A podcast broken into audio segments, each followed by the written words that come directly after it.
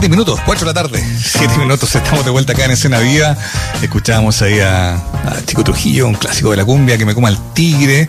Una canción fiestera, probablemente también de tono veraniego. Y de tono veraniego es también de lo que nos viene a hablar la buena de Raquel Telias, como ustedes bien saben, periodista y es especialista en temas gastronómicos y de esos ricos placeres de la vida, ¿no?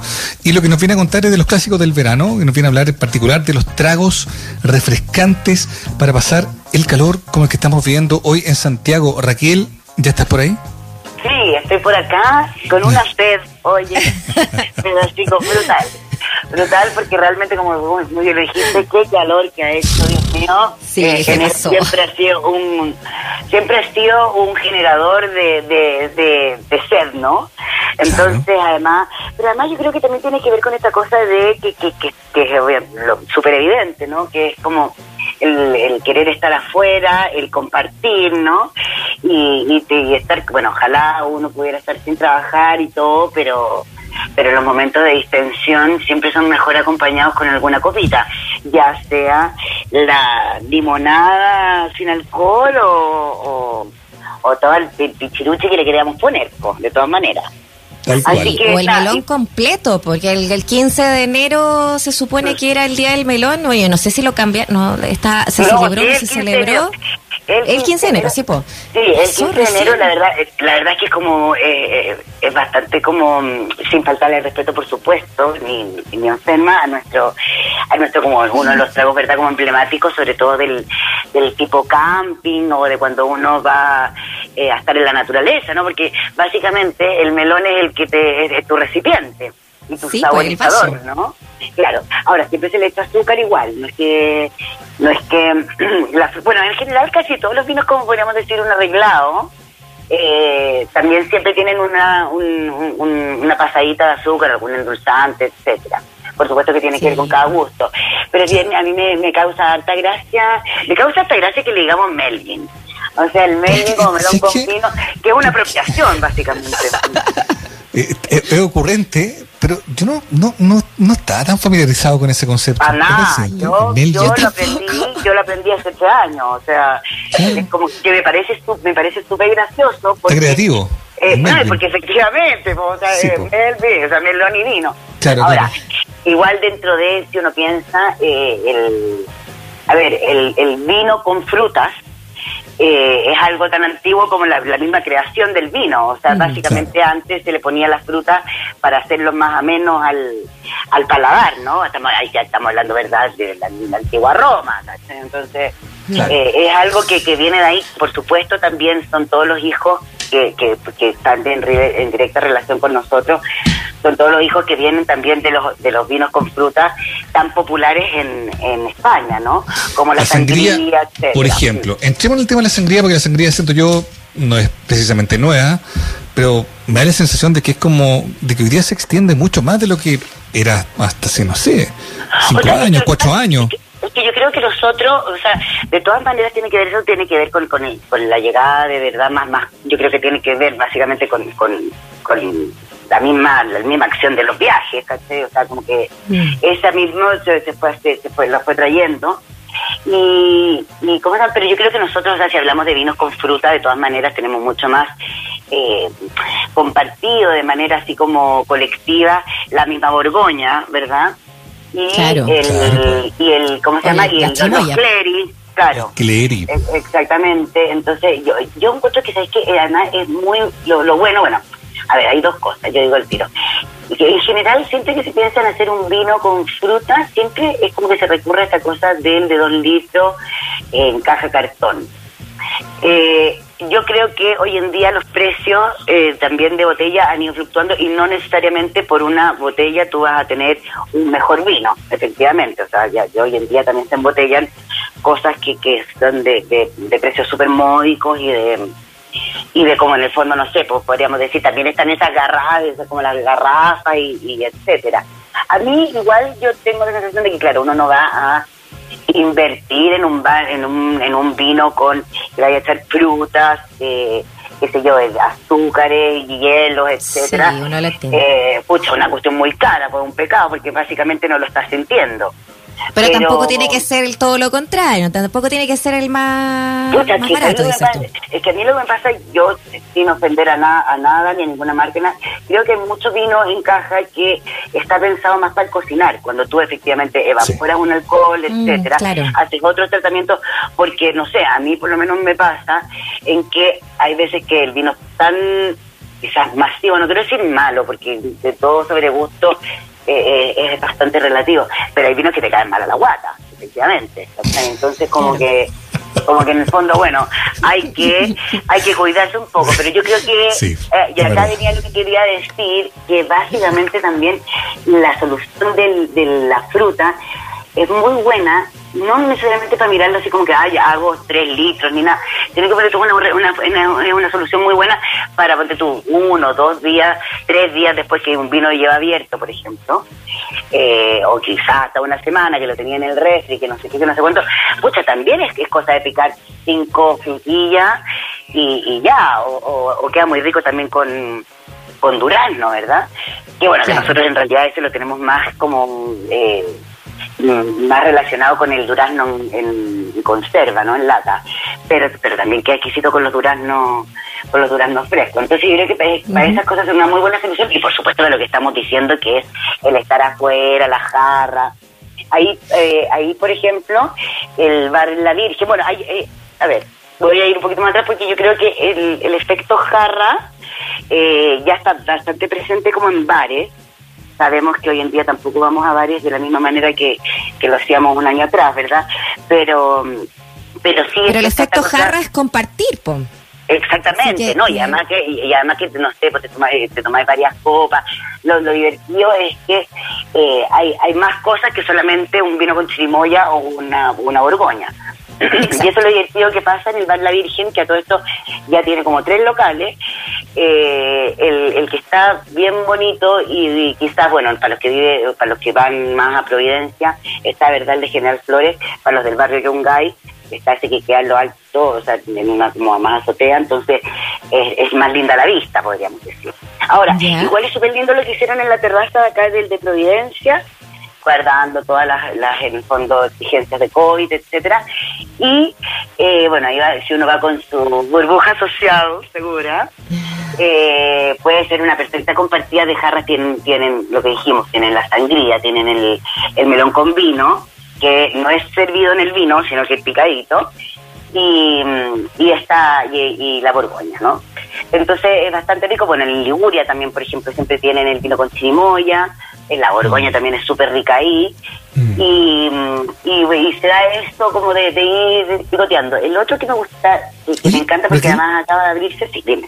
Perdona, pero eh, yo creo que hay mucha gente que, claro, efectivamente, porque hoy, ahora se puede, eh, se va a una terraza con las precauciones, espero, eh, mm. es posible y lo hace. Pero ¿existe algún delivery, aunque te parezca rara la pregunta, de esto? Mira, hay varios delivery y también varios de, de, retiro de sangría. Yo no sé si de melón con pino, eso no lo he encontrado. Porque básicamente igual eh, es bastante sencillo. O sea, es bastante sencillo hacerlo. Y sobre todo, ¿sabes por qué? Porque también es como que lo puedes hacer en casa. Por supuesto, el precio es 18 veces más amigable, ¿verdad? Y además que y además que en el fondo yo creo que eh, el melón con vino es, es, mucho más rico igual que cualquier vino con fruta por supuesto requiere de pero entiendo que muchas veces el tiempo no lo permita de una maceración de la fruta o sea el efecto mm. fruta eh, fruta, azúcar, unas tapitas de algún destilado, que por lo general en, nuestro caso de Chile es pisco, ¿verdad? Eh, eh, hace esa maceración, suelta un juguito, podríamos decir, que después pasa a ser el gran el gran encantador de tu vino después. Entonces, entonces eso yo creo que, que, sí, de sangría, por ejemplo, nosotros en otras veces hemos nombrado ¿verdad? A la excelente que hacen en el Carrer No. Y, y, y ¿cómo se llama? Bueno, y hay, hay, una que también se llama sangría y ahora hoy en día también se vende una sangría tipo más industrial, que no es mala, que es la sangría olea, a mí me gusta igual en general. A ver, yo creo que si uno, por ejemplo, compra una sangría tipo esta más industrial, igual tú tenés que, que ponerle algún chorifly al, al, al vaso mismo, o sea, la sangría debe ir con fruta picada, que por lo general es manzana y naranja. Y además, bueno, va toda esa, esa mezcla porque es, vino, pero además también tiene, ¿verdad? no sé, bueno, hay gente que le pone ron, hay gente que le pone vodka, hay gente que le pone brandy, o sea, es como hay, un montón bueno, eso es lo bueno de la sangría, que, que, puede cambiar o puede variar eh, según el sector. Claro, uno la, la, la, piensa inmediatamente como de origen más, más español, ¿no? Pero al parecer como que, que eh, en, en, distintos lados de España se hace también de manera distinta. Incluso eh, yo veía por ahí que, incluso está con sidra. O sea. Sí, bueno, imagínate, pues si está ahí, o sea, si está ahí en el País Vasco de todas maneras va a tener sidra o chocolilla va a tener... O sea, es, eh, es lo que no nos vamos a cansar de repetir, ¿verdad? Que es como que en el fondo uno básicamente lo que comes, lo que tomas, es lo que tienes a tu a tu alrededor. Además que, por supuesto, hay, hay, cosas que hoy en día son incluso más fundamentales como la huella de carbono. Pero, mm. eh, pero ¿cómo se llama? Yo creo que esa es la gracia. A mí lo que me gusta también de, por ejemplo, cosas como la sandía, la sangría o, los ponches en general, igual como que afectan todo al final. Es como es como que en el fondo tú puedes poner unos conchos que tenés por aquí y por allá. Después, por supuesto, se pueden convertir en unos traicioneros que te dejan con el actazo de tu vida o haciendo cosas y ni siquiera te acuerdas. Pero, eh, pero ¿cómo se llama? Pero es, como bueno ese, esa cosa de, de, de, como, no sé, pues, poder, poder ponerle un chorrito de varias cositas, o sea, como divertido mm. yo lo encuentro. A mí también em, me, me, me pasa que siento que en el fondo en estos momentos también de, de, verano, puntualmente, que tenemos estas frutas que también se llevan con el con el vino o, con la, o también puede ser con un espumante, por supuesto. Hay mucha gente que también, mm, varias, bueno, de hecho, la sangría eh, se pone, hay gente que le pone Sprite, como hay gente que le pone agua mineral nomás con gas, pero tiene que tener esa ese este sparkling en el fondo, ese, esa efervescencia. Claro, Entonces, el burbujeo, tal cual, pero hay muchas gracias. Entonces, entonces eh, yo creo que es lo que está gritando este momento, en el fondo. Hay, ahora, ahora es ¿Qué pasa? que... ¿Mm? Perdona, Reguel, no, dale, está, está ahí...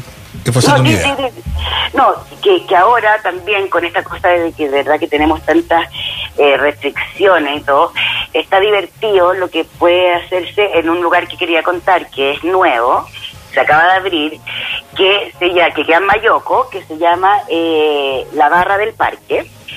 ¿Ya? Y, y qué es lo lindo, bueno, a ver, ustedes, eh, esto es en los, los territorios de como el Múnich, de, de, de, ah, de, Mayoco, que es bastante más conocido por no solamente el restaurante, ¿verdad?, que es tan histórico, sino que... Por el Oktoberfest. Eh, por todo, exacto, por el Oktoberfest y todos este, estos parajes de, de, parques que tiene. Entonces ahora eh, ahí abrieron esta barra que está muy bonita, que tiene como un estilo medio como si fuera un beer garden, un poco por supuesto haciendo lo que, lo ellos también eh, ya han venido desarrollando, pero más por supuesto chiquitito, entonces tiene una barra donde acá, por ejemplo, hacen una sangría que es espectacular, que es muy rica. Bueno, tienen también mojito, eh, no sé, ah, pero todas las cosas que en el fondo también eh, a otra gente, por supuesto, les puede gustar. No necesariamente tenga que compartir un jarro. Y, mm, y tienen cosas para comer. Y lo rico es que en el fondo, bueno, es un buen paseo. Eh, están abriendo de jueves a domingo por el momento.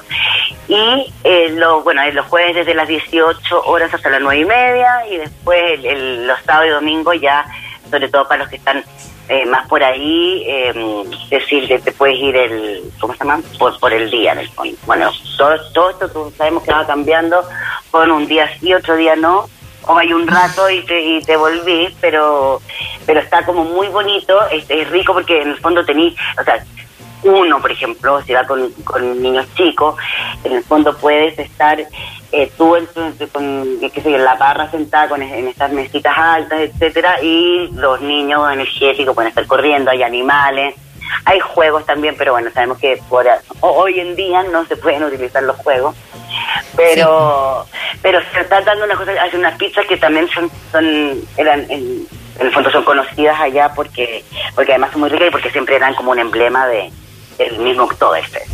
Así Oye, estoy viendo en Instagram es eh, la barra guion barra guion bajo, digo, del parque. Y, bueno, tienen poquitas publicaciones, tú decías, estaban recién partiendo con este. Sí, como este el lunes, ponte tú. El lunes, el, ah, ya, el sí, semana pasado lo deben haber, claro, sí. El, el fin de semana pasado lo deben estado abriendo, o sea, publicitando y como que debe haber sido quizás el primer el primer, el debut. Y, y, claro, entonces van, en el fondo, por supuesto, ahora van funcionando a través de, de lo que, de lo que va dictando todo esto, esta pandemia, ¿no?